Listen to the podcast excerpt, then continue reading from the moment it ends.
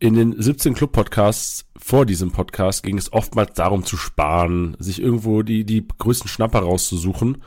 Und ich glaube, das Blatt wendet sich heute oder hat sich ja wahrscheinlich schon teilweise im Leipzig, Leverkusen und Dortmund Podcast gewendet, denn heute hauen wir auf den Putz. Hier gilt es, das Geld zu verprassen, rauszuhauen, investieren, sich die Leute holen, denn heute der Rekordmeister. Wir zehnmal, elfmal in Folge, inzwischen glaube zehnmal in Folge deutscher Meister. FC Bayern München in der Kickbase-Analyse. Viel Spaß bei diesem Podcast.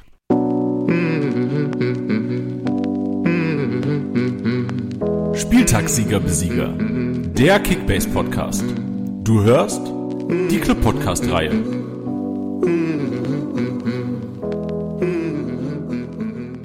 Tag Leute, wir machen Podcast. Der 18. Der 18. Podcast der Club Podcast Reihe. Ich hoffe, ihr habt die anderen 17 auch gehört, weil jetzt kommt der Höhepunkt. Le Grand Final und deswegen auch unser Gast, wie im letzten Jahr schon, der im letzten Jahr ähm, schon einige Thesen rausgehauen hat. Wir werden gleich darüber diskutieren, wie sie eingetroffen sind oder ob er, ob er sich eigentlich wieder verdient hat, hier zu sitzen. Alex, Alex, grüß dich. Hi Janni, grüß dich. Schön, dich wieder zu hören. Ja, ebenfalls. Wie geht's dir denn? Ähm, mir geht's gut. Ähm, war gestern ein bisschen feiern und vorhin gerade noch beim Umzug geholfen.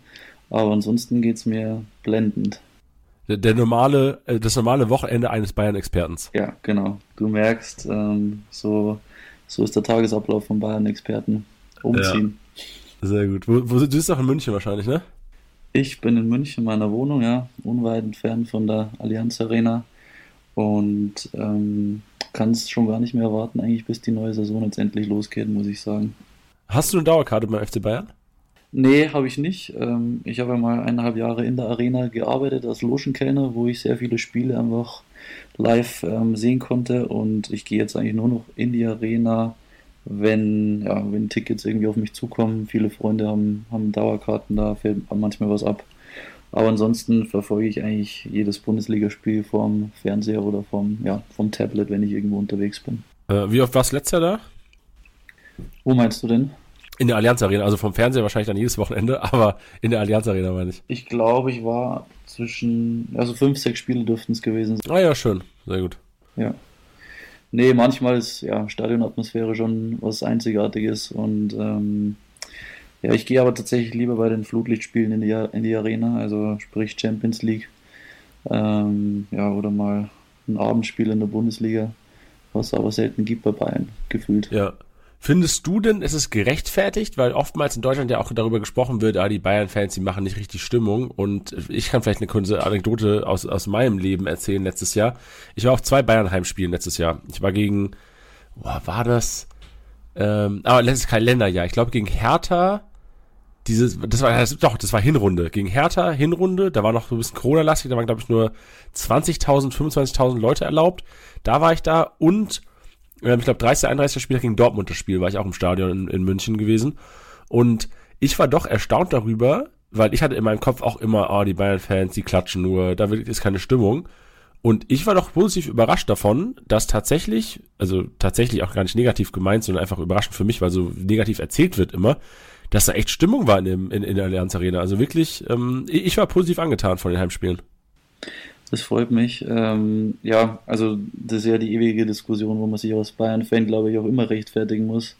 Hier ähm, die Stimmung in der Arena und ähm, in Giesing ist ja um so viel besser, was jetzt nicht ganz stimmt, ja. Also die, die Stimmung im Grünwald ist brutal bei den, bei den 60er-Spielen. Aber ähm, es kommt, finde ich, schon sehr darauf an, ja, welches Spiel es einfach ist, weil die Arena kann schon richtig ausrasten. Wenn ich da zurückdenke, ich war mal bei dem 4-0 gegen Barcelona, ähm, ja, Champions League im Stadion, ähm, ja, sowas, sowas habe ich eigentlich noch nie, nirgends erlebt. Aber es sind natürlich dann auch sehr krasse Spiele, die die ähm, Zuschauer dann elektrisieren. Wenn du jetzt, ja, blöd gesagt, gegen Fürth spielst, und ähm, ja, ganz viele Karten wahrscheinlich von den Dauerkartenbesitzern abgegeben werden, weil es jetzt einfach nicht so das wichtige Spiel ist. Dann kommen einfach ganz viele Leute rein, die super durchmischt, glaube ich, sind, ähm, von, von Gewinnspielen über ähm, irgendwelche Partnerprogramme. Touristen ja auch oftmals, oder? Ich habe also viele Touristen auch immer. Ja, das ist schon so ein Fan-Tourismus natürlich auch, weil es ja ein weltweiter Club ist und ähm, dass dann manchmal ja nicht die beste Stimmung gefühlt ist, ist klar, aber also ich weiß aus eigener Erfahrung, dass die Arena definitiv richtig ausrasten kann und dass da ordentlich was gehen kann. Warst du, warst du mit Titi in der Arena? Ähm, ja, tatsächlich, genau. Ich war gegen, äh, gegen äh, Hertha war ich nicht mit Titi in der Arena, da war ich mit einem Kumpel da, der ähm, nichts mit Kickbase zu tun, äh, doch, Kickbase auch zockt, aber sonst äh, ähm, nichts zu tun hat mit Kickbase.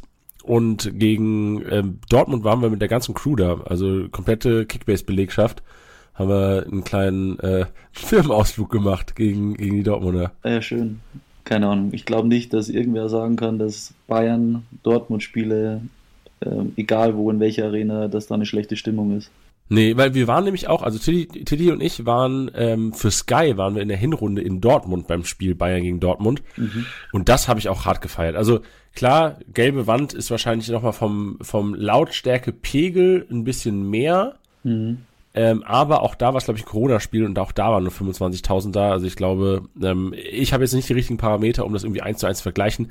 Ist ja auch gar nicht meine Aufgabe hier heute. Mir, uns geht's ja darum, hier die Kickbase-Manager perfekt darauf vorzubereiten, was sie machen sollen, wenn die Bayern-Spieler auf den Markt kommen und auf welchen Bayern-Spieler sie vor allem gehen sollten.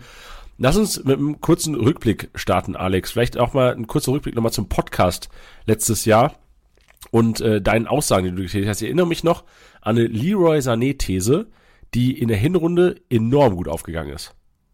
Ja, da habe ich mich auch gefreut, aber bei drei anderen habe ich mich richtig geärgert, aber auf die kommen wahrscheinlich gleich zu sprechen. Nee, die, ich erinnere mich noch nicht mal mehr an das Negative. Vielleicht kannst du selbst einfach mal sagen. Ja, aber gehen wir kurz auf Leroy Sané ein. Ähm, ja, ich war mir sicher, dass er über 4000 Punkte macht. Ich glaube, 4500 hätte ich sogar erwähnt gehabt oder so.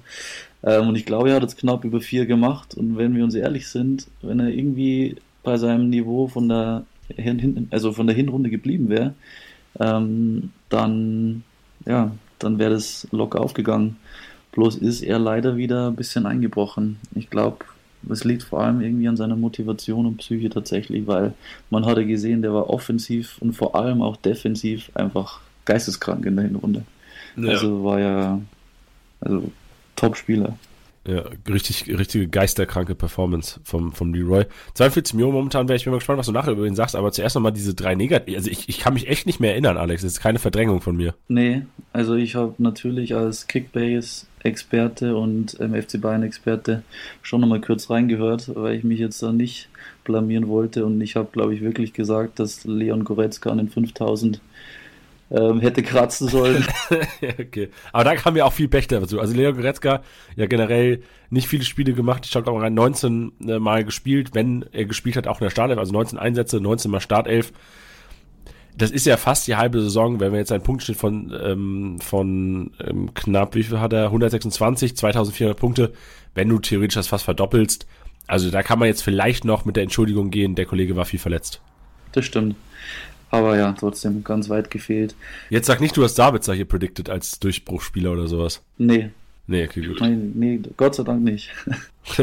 Wer waren die anderen beiden? Wir, wir haben ähm, über Thomas Müller ganz viel diskutiert, kannst du dich erinnern? Ich erinnere mich. Und was, was hattest du denn damals gesagt? Ja, ich habe gemeint, dass Thomas Müller schon langsam vielleicht in ein Alter kommt und äh, hier Nagelsmann Rotation, dass er vielleicht nicht mehr so viele Spiele bekommt, aber ja, Thomas Müller ging halt wieder durch die Decke, knappe 5000 Punkte er ist einfach so ein Evergreen und ähm, da werde ich mich dieses Jahr bei der Prognose, glaube ich, auch wieder dran orientieren. Sehr gut, das, das Evergreen aus München. Bin ich gespannt, was dieses Jahr bei rumkommt. Wer war der Dritte? Ähm, Kimmich, aber beim Kimmich war es nicht so kritisch. Da hast du gemeint, der macht locker 5000 Punkte und ich habe gesagt, dass er nicht 5000 Punkte macht. Ja, aber war ja auch nochmal knapp. Also war, hat ja auch, war ja auch lange raus mit Corona. Hätte ja fast nochmal hingehauen für dich, die Kiste. Aber wenn man sich anschaut, 184er Schnitt beim Kimmich. Das ist schon sehr sexy. Unfassbar, ja. Ja. Gut, dann bin ich mal gespannt, was wir dieses Jahr auf, auf, aufs Parkett zaubern. Möchtest du gerne nochmal die Saison allgemein, auch gerne mit Kickbase-Bezug, wenn du, wenn du das magst, einfach mal zusammenfassen in zweiter Sätzen, dass die Manager so mal kurz äh, auf dem Schirm haben, was passiert ist beim FC Bayern letztes Jahr? Ja, ähm, FC Bayern ist in die neue Saison gestartet mit dem neuen Trainer Julian Nagelsmann, ähm, mit einigen Transfers, ähm, auch von, von Leipziger Seite, die er mitgenommen hat. Und ich finde, dass ja, Julian Nagelsmann mit dem FC Bayern für seine erste Saison eine Wahnsinns-Bundesliga-Saison gespielt hat. Wir waren nicht weit weg von den 100 Toren ähm, in der Offensive beispielsweise.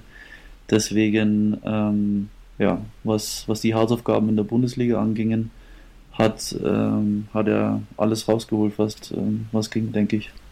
Ich habe heute einen Kommentar gelesen, ich kann dir nicht mehr sagen, wer das gesagt hat. Ähm, Lothar Matthäus, glaube ich. Das ist ja immer typisch so. Jeder zweite Kommentar, der irgendwie viral geht, ist ja eigentlich von Lothar Matthäus. Da habe ich gesagt, es ist traurig, dass der FC Bayern ähm, so mit Abstand Meister geworden ist, obwohl er gefühlt jedes Bundesligaspiel oder jedes zweite Bundesligaspiel, ich weiß nicht mehr, was die Zeit genau war, jedes zweite Bundesligaspiel auf äh, Sparflamme so mit 80 Prozent gezockt hat. Äh, siehst du das auch? Also ist da noch quasi auch in der Bundesliga Potenzial nach oben für noch mehr Punkte? Ja, es ist halt irgendwie Belastungssteuerung, glaube ich, einfach, gell? Wenn, wenn jetzt die Phasen wieder mit ähm, DFB-Pokal, wo wir letztes Jahr relativ früh schon ausgeschieden sind, ähm, oder Champions League, wenn die, wenn die Phasen wieder losgehen, ich glaube, dann, dann schaut einfach jeder Spieler, der der das Ziel hat, in der Startelf zu stehen, sowohl Bundesliga als auch international oder DFB-Pokal, dass er sich dann einfach ja, ab einer gewissen Minute vielleicht ein bisschen zurücknimmt, wenn er weiß, das, das ist ein sicherer Sieg. Ähm, deswegen kann man schon verstehen, finde ich. Ja, es zeugt ja auch so ein bisschen von Spielerintelligenz, oder? Dass man dann sagt, die wissen ganz genau, wann sie zurückschalten können und wissen auch genau, wie viel sie meistens, also ist auch schon schief gegangen, erinnern uns an Spiele in Bochum letztes Jahr oder auch mal in Mainz ist, glaube ich, auch schief gegangen.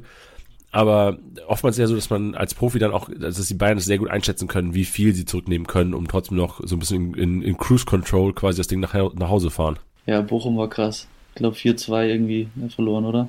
Und hat komplett ähm, gerechtfertigt. Ja, aber auch, also bei solchen Sachen muss ich sagen, so das, da, dann ist auch mal, äh, ist geil, dass ich keine Kickbase-Punkte gemacht habe mit meinen Bayern, weil das, da ist einfach die Geschichte größer als das Spiel und die, die Geschichte größer als die Kickbase-Punkte. Also ich glaube, jeder Bochum-Fan, der da im Stadion war, das werden die ihr Leben lang nicht vergessen. Also ich habe auch nicht geweint, muss ich sagen, als Bayern-Fan. Weinst du sonst bei Niederlagen? Ja, immer, immer. ja, nee, ähm, gibt da Gott sei Dank jetzt auch nicht so viel. Aber wo ich tatsächlich richtig angefressen war, war schon das Champions League aus. Ja, das war auch unnötig. Boah, war das, das war, das, das hatte jeden neutralen Fan enorm aufgeregt. Ähm, ja, es ist einfach, war ein Tick zu früh einfach.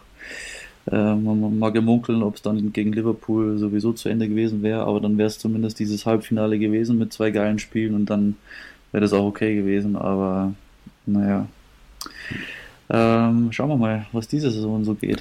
Ja, genau. Lass mal den Umschwung machen auf äh, diese Saison, denn es hat sich ja durchaus ein bisschen was getan beim FC Bayern auf der, das können wir jetzt auch ganz frisch verkündigen eigentlich. Also gut, dass wir den Podcast nicht gestern aufgenommen haben. Wir haben heute den, ich schaue gerade, 16. 16. Juli, samstags, äh, mittags 12.20 Uhr und äh, morgen, am Sonntag, kommt der Podcast dann raus. Wir können ja sagen, also Robert Lewandowski hat den Verein laut Medienberichten Stand jetzt ähm, oder wird den Verein auf jeden Fall verlassen. Ja, keine zwölf Stunden alt, glaube ich, die, die Meldung. Ja. Ähm, ja, ich bin jetzt aber tatsächlich auch mal froh, dass mal hier ja, das Kapitel dann ähm, beendet wird, weil es war schon ein bisschen anstrengend die letzten Wochen. Ähm, beiderseits, aber vor allem schon von, von Lewandowski Seite, finde ich. Ähm, ja, kann man sagen, Mané hat vielleicht auch um die Freigabe ähm, gerungen bei Liverpool und die haben den leichter gehen lassen, obwohl er auch ein ja, Leistungsträger ist, in sehr gutem Alter, aber ähm, kann mich erinnern, du dich bestimmt auch, dass, dass er das einfach so in die Pressekonferenzen von der polnischen Nationalmannschaft damit reingenommen hat. Ähm, und äh, da bin ich kein Fan davon. Ja, und auch gar nicht er eigentlich. Also für mich war das völlig fremd. Also hätte ich niemals gedacht, dass Robert Lewandowski sowas ähm, meiner Meinung nach wirklich unprofessionelles ähm, abliefert. Und auch jetzt, ich habe ja die, ich glaube, viele Kickbase-Manager haben das sicherlich gemacht, vor allem diejenigen, die noch im Kader hatten oder ihn irgendwie overpaid haben jetzt die letzten Tage, ähm, haben sich so die Trainingsbilder angeguckt. Und da war ja wirklich zu sehen, dass Robert Lewandowski einfach keinen Bock hat da. Und ich habe auch mit, mit Sky-Kollegen ähm, gesprochen, die auch die Medientermine und sowas mit den Bayern-Spielern machen. Da hat auch gesagt, also Robert Lewandowskis Körpersprache, also der, der, der kann nicht mehr weiter bei den Bayern spielen, weil es einfach wahrscheinlich das Vereinsgefüge bzw. die Chemie da kaputt gemacht hätte. Ja, ja. Ja, ähm, jetzt hat er es auf jeden Fall erreicht, was er wollte, ähm, den Wechsel. Ich glaube, wir haben halt ja, relativ, also die, was heißt wir, also die, die Vereinsführung hat halt länger, relativ lange gewartet, ähm, ja, bis, bis Barcelona einfach das Angebot nachbessert und jetzt sollen sie ja diese 50 Millionen, ähm, die irgendwie im Raum standen, werden, irgendwie mit 45 Millionen und 5, 5 Millionen Boni. deswegen, ja, was soll man sagen? Also er hat unfassbar geliefert, ähm, mit der beste Kick, also Kickbase-Spieler aller Zeiten, verlässt jetzt die App, kann man sagen. ähm, ja, schön, dass er da war, aber ist jetzt auch okay, glaube ich, wenn das Kapitel zu Ende ist. ja, ich glaube auch, also die Bayern-Fans sind jetzt wahrscheinlich gar nicht so, so traurig drüber. Also wenn du, da tut die Bochum-Liga-Lage wahrscheinlich doch noch mehr weh, so jetzt im, im Nachhinein. Weil man auch wirklich, also wir, wir gehen zwar zuerst mal auf die Abgänge ein, aber ähm, wird ja vielleicht auch noch jemand kommen, aber es sieht auch, also allein durch Sadio Mané, also ich glaube, da sind die, die, die Wunde ist schon so ein bisschen geheilt bei vielen Bayern-Fans wahrscheinlich. Ja, also es waren schon so ein bisschen so Weltstar-Vibes wieder mit dem Wechsel. Ja. Kann mich da zurückerinnern, weiß, weiß nicht, ob du dich erinnern kannst. Weiß ich nicht, kommt an, wie lange her oh, ist Luca Toni, Ribéry, Klose, so dieses Transferfenster, das war ja auch so, so krass einfach. Und irgendwie ist es gerade wieder, könnte es einfach wieder krass werden jetzt mit Manet und wenn man zu den Gerüchten schon dann kommen, ähm, mit Delicht vielleicht, ähm, wäre ein, wär ein schönes Transferfenster, finde ich, wenn das jetzt so, so weitergeht. Ja, wir können jetzt erstmal über die Abgänge sprechen, ähm, weil da ja auch einer zumindest, also den Vereinsbossen, ähm, auch so ein bisschen mehr weh tut im BVB-Podcast, der gestern rausgekommen ist, haben die Leute auch zu hören gekommen, dass die, die Dortmunder schon so ein bisschen sticheln und es irgendwie geil finden, auch dass der Ablauf so frei gegangen ist. Äh, Niklas Süle, wie sehr tut der Abgang weh? Ja, würde ich mich auch riesig freuen. Als Dortmund-Fan würde, glaube ich, auch sticheln, weil du verlierst einfach jetzt wieder einen Nationalspieler, einen Jungen, der auf Top-Niveau wieder ist. Das war ja auch eine kleine Prognose, die ich letztes Jahr ähm, ja, gestartet habe. In der Rückrunde bei Flick hat er fast keine Rolle mehr gespielt, war zwischendrin, glaube ich, auch mal verletzt, aber ich habe gesagt, dass, dass Nagelsmann ihn wieder aufpeppelt und ähm, ja, er hat geliefert. Er war, finde ich, der, der mit ähm, ja, souveränste Innenverteidiger diese Saison und deswegen tut es natürlich weh, dass, dass der jetzt geht und, und vor allem ablösefrei. Ja, das stimmt. Ein 101er Schnitt hingelegt, 2800 Punkte und gerade hinten raus hat man echt gesehen, Süd ist einer, der stabil steht und vor allem auch mit dem Ballerfuß einiges machen kann, was ihm ordentlich grüne Balken da reingestellt hat. Also gerade so zwischen Anfang, Rückrunde enorm viele grüne Balken, Torbeteiligung, Tore selbst geschossen. Also bin gespannt und die Dortmunder, das haben ja die Hörer von gestern, die den Podcast auch von gestern schon gehört haben, die freuen sich da mega und erwarten ihn auch, das hat zumindest äh, John, unser Dortmund-Experte, gesagt, als Abwehrchef, als Säule da hinten drin, als Sühle da hinten drin. Ja, bin ich mir sicher. Also Gut bin ich mir auch ganz sicher tatsächlich. Spannend wird halt, ob, ob Hummels sich noch durch, durchsetzt gegen Schlotterbeck oder ob die dann auch mal mit Fünferkette spielen, dass sie quasi mit drei Innenverteidigern spielen, aber ähm, glaube ich auch ganz sicher, dass Süle, wenn er, wenn er jetzt liefert und der will es natürlich jetzt allen zeigen, dass der da Stamm spielt. Ja, genau. Also Spoiler, so du, du konntest noch nicht reinhören, weil er erst, weil wir Samstags aufnehmen und er heute Abend erst quasi released wird. Aber ähm, auch unser Experte, ähm, BVB-Experte John hat gesagt, Süle Abwehrchef und äh, Schlotterbeck im Duell gegen Hummels. Ähm, aber hört selbst rein, liebe Hörer. Und auch du, hört, kannst du dann, kannst du heute Abend reinhören. Ja, mir gern. Ja, sehr gut. Dann gab es auch noch andere Abgänge, die wahrscheinlich nicht so wehtun. Ich fasse gerade mal zusammen. Mark Rocker ist gegangen, Omar Richards ist gegangen, Tolisso ist gegangen. Und der Rest, glaube ich, nie Kickbase relevant gewesen, ohne jetzt jemanden hier beleidigen zu wollen habe mir auch noch ähm, notiert, dass Mai jetzt ähm, in die Schweiz gegangen ist und ähm, Adrian Fein, glaube ich, in die USA zu Los Angeles FC. Aber ja, ähm, um jetzt mal Rocker und Richards nochmal anzusprechen, ähm, ich glaube, Rocker hatte doch nochmal mehr Spielanteile in der letzten Saison als Richards, ähm, aber beide jetzt auch wieder 20 Millionen Transfergelder eingesp also eingespielt. Kann man sich jetzt auch nicht beschweren, finde ich. Das ist so krank. Also wirklich, dass ihr für Mark Rocker 12 Millionen bekommen habt. Ich weiß nicht, wie Salihamidzic das, das gemacht hat. Und genauso bei Lewandowski, da so lange zu verharren, dass man doch die 50 Millionen bekommt. Also Salihamidzic macht echt eine, einen kranken Job. Das kann man, oder das muss man, glaube ich, anerkennen an dieser Stelle. Und ich bin jetzt auch mal gespannt, wann das jetzt mal aufhört, dass er einfach belächelt wird.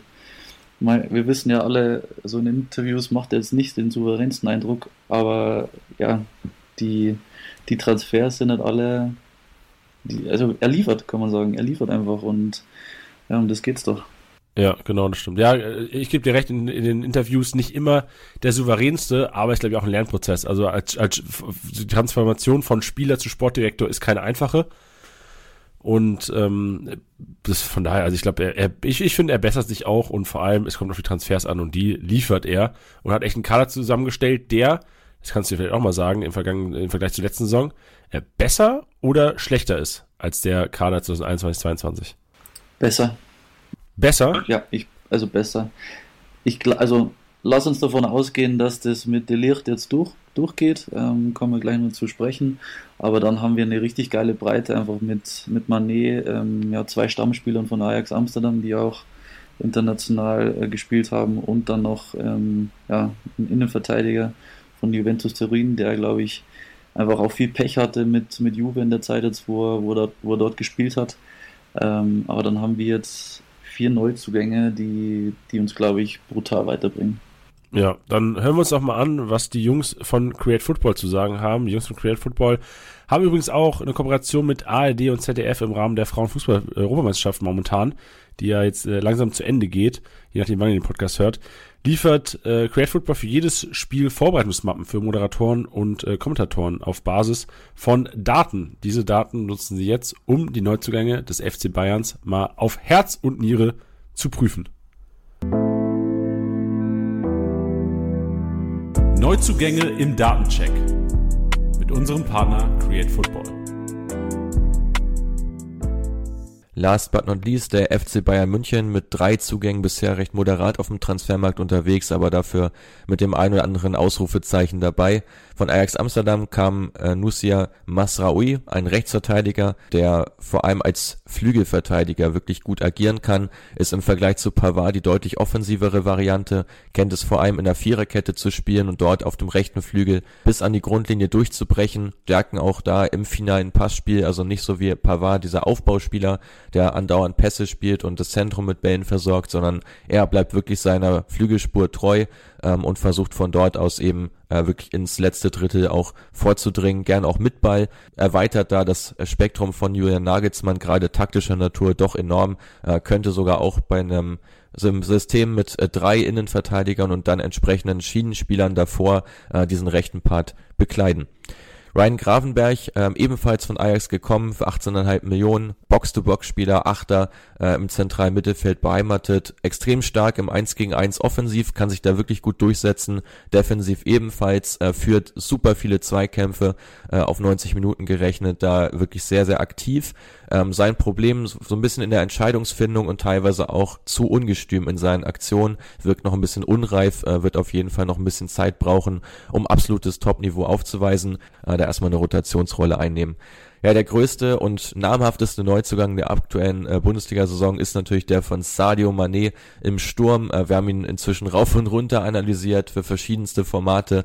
Ja, Mané, der normalerweise ja immer über den linken Flügel gekommen ist beim FC Liverpool. Man hat dann irgendwann im Verlaufe der letzten Saison die Idee gehabt, ihn mal ins Zentrum zu stellen, was auch ziemlich gut funktioniert hat, zumindest was die Torquote anbelangt.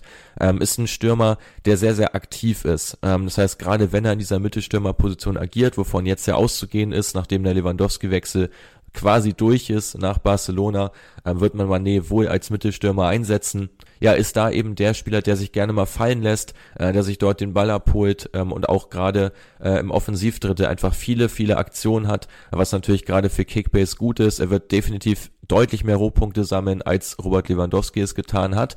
Ähm, wo man natürlich so ein bisschen schauen muss, ist äh, bei seinen Vorlagen, die waren in der letzten Saison doch extrem gering und werden als Stürmer auch nicht gerade größer ausfallen. Er ist jetzt kein Spieler, ähm, der immer darauf aus ist, seinen Mitspieler zu bedienen, sondern schaut da doch eher, ähm, dass er dieser Initiator ist von einer Chance, dass er sozusagen den ersten tiefen Pass setzt, ähm, dann selbst mit vorrückt, äh, um dann auf die Hereingabe zu warten, ist auf jeden Fall eher der Verwerter als unbedingt der Vorlagengeber. Aber ich glaube, es, da ist einiges zu erwarten von ihm. Was man aber auch zur ganzen Wahrheit noch dazu sagen muss, in seiner äh, Rolle ähm, vorletztes Jahr hat er insgesamt drei Dribblings mehr pro 90 Minuten als letztes Jahr. Also da hat er doch deutlich abgebaut. Ähm, wahrscheinlich auch der Grund, warum man ihn jetzt tendenziell eher ins Zentrum zieht, wo vielleicht schon eine schnelle, kurze Bewegung im Antritt reicht, um eben einen Gegenspieler auszuspielen und sofort die freie Schussbahn zu haben, um seine Stärken im Abschluss da wirklich gut einzubringen. Uh, da war jetzt einiges dabei. Lass uns mal Piano machen und vielleicht mit Gravenbeck oder beziehungsweise mit äh, Masraui starten, den Ajax-Neuzugängen, weil Sadio Mané, da, die, da brauchen wir vielleicht ein bisschen, um das auseinander zu analysieren. Ja, gerne. Ähm, dann fangen wir doch mal mit dem Jüngeren an, mit dem Ryan Graven, Gravenberg. Ähm, ich finde echt stark. Also manchmal die Highlights von der niederländischen ähm, Liga ähm, am Wochenende geguckt. Er ist schon eine Kante, er ist 1,90 groß, ähm, hat 30 Spiele gemacht, ähm, war quasi schon absoluter Stammspieler und dann zu sagen, hey, ich gehe jetzt zu Bayern München und stelle mich erstmal hinter Kimmich und Goretzka an, ist schon eine Ansage, aber ja, ich glaube, der, der wird alles versuchen, dass er auch seine Spiele bekommt, natürlich. Bist du noch da, Janni? Sorry, ich musste niesen, ich konnte gerade nicht. Es tut mir leid. Problem. Ich hatte so richtig so fünf Sekunden diesen Latte. Ja, Oh Gott. Ich muss einmal kurz meine Nase putzen. scheiße, hast dich hast dir eine Erkältung eingefangen. Ja, ich war, ich war gestern schon so ein bisschen sick und dann bin ich auf dem Bett gegangen und habe natürlich selbstverständlich 90 Minuten rumgeschrien. Ja, Jetzt hat's mich richtig zerlegt heute. Aber ist okay. wäre schon auch lustig, wenn man ein paar so, so Töne einfach reinbringt im Podcast. Einfach, einfach real. Einfach real sein. Äh, theoretisch könnte ich auch drin, drin lassen, habe jetzt nichts Schlimmes gesagt. Gibt ja auch manche, die so eine, so eine Abneigung haben gegen Niesen und Schnoddern und sowas. Ja. Die haben halt, halt Pech gehabt jetzt. Ich kann es auch theoretisch drin lassen, wäre auch eine, eine witzige Sache. Ähm, ja, Ryan ähm, Gravenberg, ähm, 20 Jahre alt, ein junger Hund, gell? Wir, werden wir sehen, wie viele Spiele der macht, aber wie, wie die Kollegen von, von der Plattform schon gesagt haben, er muss sich wahrscheinlich erstmal hinten anstellen. Ja, dann mal gerne zu Masraui, weil er in meinem Kopf eigentlich einer war, der, Create Football hat es ja auch schon gesagt, je nach System vielleicht eine Chance hat. Ich, in meinem Kopf war der gesetzt und jetzt sehe ich ganz viele Diskussionen darüber, dass er eventuell erstmal Ergänzung ist. Bring mal Licht ins Dunkle, kannst ja schon ein bisschen anteasern Richtung Startelf. Ja, das Problem ist immer, wenn in der Vorbereitung einfach Leute angeschlagen sind und das ist jetzt halt leider schon wieder. Ähm, ich glaube, wenn er, wenn er jetzt relativ schnell fit wird und dann durchzieht bis zum Bundesliga-Start, dann könnte eine Chance auf die Startelf haben, aber ich glaube eben nicht, dass er es am ersten Spieltag schafft. Aber ich glaube definitiv, dass Masraoui so ein kleiner Geheimtipp werden könnte, eben auch aufgrund seiner Offensivqualitäten. Wenn wir uns mal zurückdenken, ja, Davies, ähm, ja, die, die Flügelzange oder ja, oder auch damals Guerrero, wenn, wenn offensive Außenverteidiger bei Kickbase gut spielen, dann machen sie halt extrem viele Punkte. Deswegen werde ich gucken, dass ich in der neuen Saison definitiv den Masraoui mir hole. Wobei ich trotzdem glaube, dass am ersten Spieltag noch ähm, ja, anders aussehen wird bei der Aufstellung. Ja, vor allem war das auch genau die Position, die Bayern schon seit zwei Jahren jetzt, glaube ich, so besetzen wollte. Ich glaube, Dest war lange in der Diskussion, dann haben sie irgendwie Hakimi auch mal in der Diskussion gehabt und jetzt Masraui und ich bin auch extrem heiß auf den und ich finde es sogar geil, dass er jetzt angeschlagen ist und vielleicht nicht spielt die ersten Spiele, weil dann schnapp ich mir den bei Spieltag 2, 3, wo vielleicht nicht mehr jeder alle auf dem, auf dem Schirm weil denken, oh, jetzt hat ja Pavard sich festgespielt oder wie auch immer du da siehst. Und dann kommt er hinten raus und macht einen Davies 2.0 von der rechten Seite. Ja. Ähm, das stimmt. Also auf jeden Fall holen den Kerl. 25 Spiele gemacht in Holland und hat 5 Assists. Kannst du wahrscheinlich gleich ähm, auf die Bundesliga übertragen, aber ich denke mal schon, dass der wirklich ähm, rasieren wird als Schienenspieler. Ähm, haben wir, glaube ich, letztes Jahr auch drüber gesprochen, dass Bayern da einfach einen braucht und Pavard einfach in den letzten zwei, drei Saisonen nicht mehr die Offensivqualitäten hatte, die er am Anfang mal hatte, als er zu Bayern gewechselt war. Ja, vielleicht können wir dann schon kurz zusammenfassen. Also Gravenberg auf jeden Fall weniger Kickbase relevant als Masraui dieses Jahr. So wie kann man auf jeden Fall schon mal sagen. Ja, also anfangs definitiv. Ähm, Weil beide auch um die 20 Millionen wert, kann man glaube ich ganz gut vergleichen. ja. Äh, im- mich würde es halt interessieren, was Nagelsmann jetzt macht, wenn, wenn beispielsweise Leon Goretzka wieder ähnlich oft ähm, angeschlagen ist wie letzte Saison, ob er dann sagt, hey, ähm, er, er macht den offensiveren Part mit Jamal Musiala oder er setzt ihn mehr oder weniger eins zu eins mit Gravenberg, weil dann glaube ich, ähm, hätte er schon auch eine Chance, dass er definitiv auch mehr Spiele jetzt wie im- als zum Beispiel ein Mark Rocker macht. Ähm, das würde ich ihm schon wünschen. Ja, also äh, interessant, vor allem aus Kickbase-Sicht muss man sagen, so gerade diese Box-to-Box-Spieler, sehr geile Rohpunkte eigentlich bei den Bayern immer. Also wenn äh, Goretzka angeschlagen, dann natürlich ähm, alle drauf auf den Gravenberg. Lass mal, lass mal über Sadio Mané sprechen.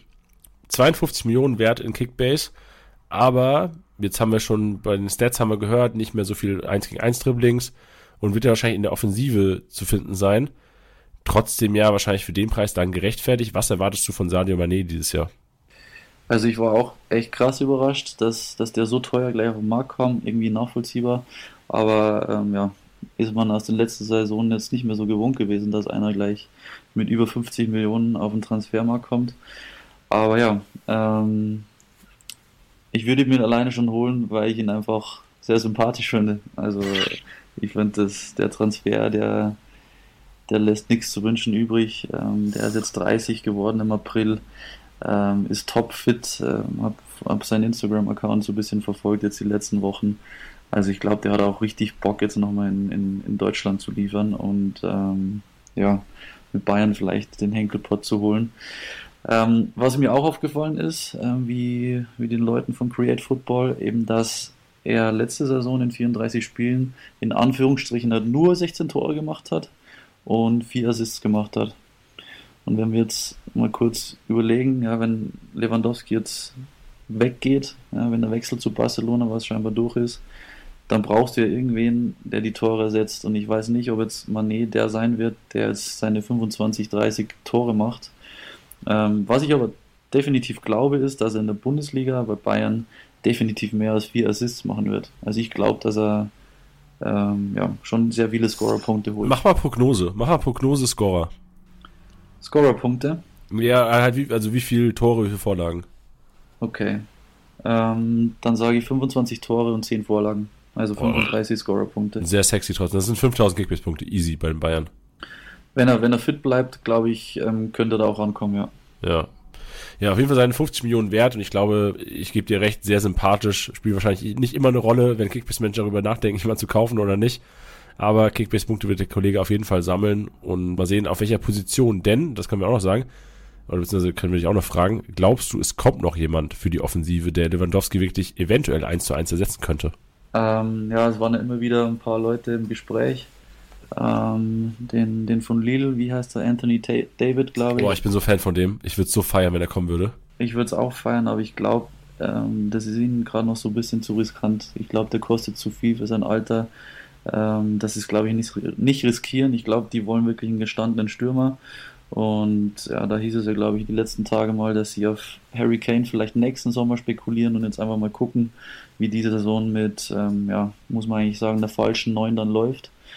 Ähm, ja, bleibt spannend. Aber ich glaube tatsächlich nicht, dass das ein, ein, echter Neuner, also wirklich ein 1 zu 1 Leverersatz noch geholt wird, weil es einfach ähm, preislich nicht mehr zu, zu, zu stemmen ist. Wenn die Licht jetzt dann, keine Ahnung, für 60, 70 Millionen vielleicht verpflichtet wird, dann bleibt einfach kein, kein Geld übrig.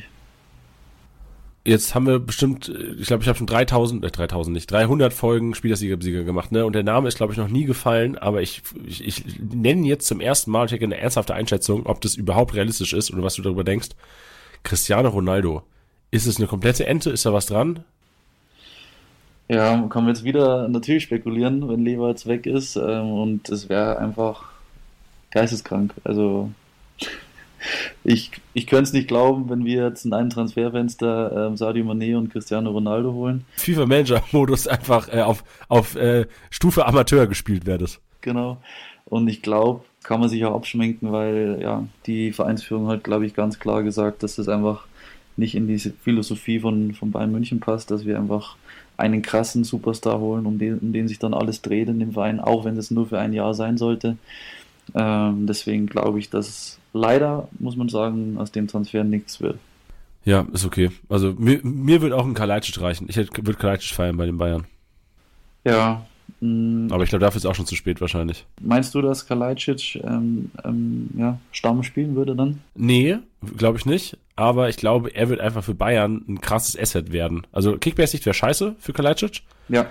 Äh, ich kann mir schon vorstellen, dass Mané jetzt wahrscheinlich auch diese, diese wir, wir sprechen gleich über die Startelf, aber ich, ich finde es halt ein krankes Asset, in der 60. einen Kalajdzic springen zu können, einfach um, wenn mal nichts läuft im Spiel, gegen wen auch immer, jemanden zu haben, wo du einfach nur den Ball hoch anspielen musst. Ja, also das heißt, du würdest äh, Kalajdzic nochmal deutlich höher ansehen als jetzt ein Chupomoting, der eigentlich auch immer geliefert hat. Ja, würde ich.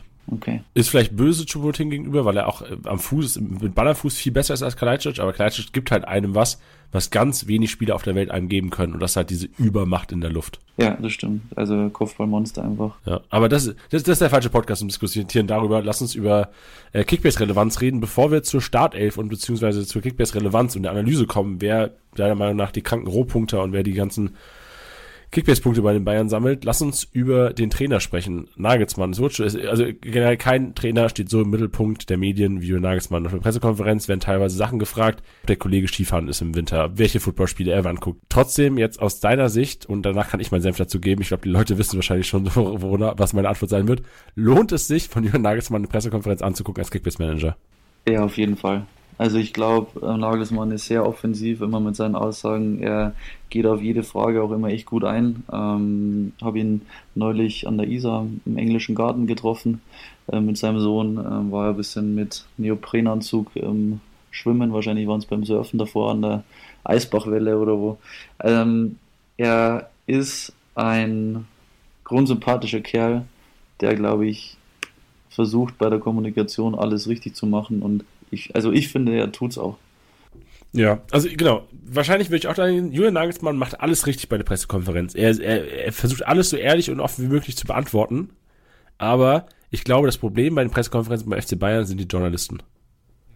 Die einfach Fragen stellen, die, die wollen halt eine Headline. Die wollen jedes Mal eine Headline haben. Die fragen, 46.000 Mal wurde Julian Nagelsmann diese Saison nach Robert Lewandowski gefragt. Juckt es mich als Kickbase-Manager? Nee, der bleibt dieses Jahr, der zockt. Aber da steigere ich mich schon wieder rein. Du merkst, es ist, ist, ist für mich ein Trigger-Thema. Ich weiß, aber jetzt stell mal vor, du hättest einen Job als Journalist, dann würdest du wahrscheinlich auch irgendwelche ja, außergewöhnlichen Fragen stellen, weil du weißt, wenn einer antwortet, dann Nagelsmann. Ja, das stimmt wahrscheinlich auch. Da habe ich mich nicht reinversetzt, da hast du recht. Aber trotzdem nervig äh, für uns auf jeden Fall. Aber so ja. jetzt, äh, wenn es um, um Covid jetzt in der letzten Saison ging oder um Verletzungen, ich glaube, er ist da schon immer wirklich krass präzise. Ja. Er lässt ihn trotzdem bei der Aufstellung nicht reinschauen, ja, weil. Ja, aber teilweise gab es da Aussagen. So, er, er, hat einmal gesagt, an einem Freitag, Süle, Süle startet auf jeden Fall morgen.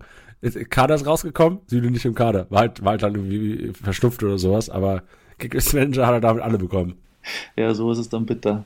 Ähm, es ist seine zweite Saison. Irgendwie halt erst beim FC Bayern muss man auch erst erstmal ähm, sich überlegen, wie krass es ist. Für ihn wahrscheinlich auch. Und ich glaube, dass, dass jetzt nochmal eine Schippe drauflegen will, natürlich. Weil jetzt, also mindestens ins Halbfinale in der Champions League will. Ziel muss natürlich das Finale sein und im Optimalfall dann der Sieg. Aber ich glaube, ähm, dass dieser Sohn richtig gut abgeht. Ja, ich bin auch sehr guter Dinge. Also ich bin richtig äh, erfreut darüber, hoffentlich einige Bayern-Spieler in meinem Kickbase-Team auch begrüßen zu dürfen, weil ich glaube wirklich, es wird nochmal eine, eine eindeutigere Saison, auch wenn kein Dortmund das hören will. Ich glaube, es wird diesmal noch früher die Meisterschaft entschieden sein.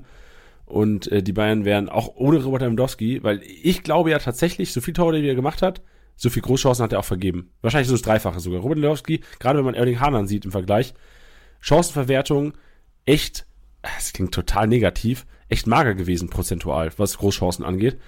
Ja, und, hast, du, äh, hast du da eine Zahl vorlegen oder so? Nee, habe ich nicht. Gefühlt, gefühlt würde ich auch sagen, ja. Er ja. Ist, er hat viel liegen lassen, aber ja, was willst du kritisieren, gell, wenn du wieder deine 35 Hütten machst oder Genau, aber ich denke mir halt, Sadio Mané, du hast gesagt 25 Kisten, ne? Ich kann mir gut, ich kann mir gut vorstellen, dass er auch 30 machen kann. So wie ich, der wird so viele Chancen bekommen und vor allem, was die Bayern halt immer haben, ist dieses Killer-Gehen. Die, klar, schalten die teilweise zurück, aber die können auch einen Gegner im Heimspiel bei einem 3-0 in der 60. Kann, kann das Ding auch noch 7-0 ausgehen hinten raus.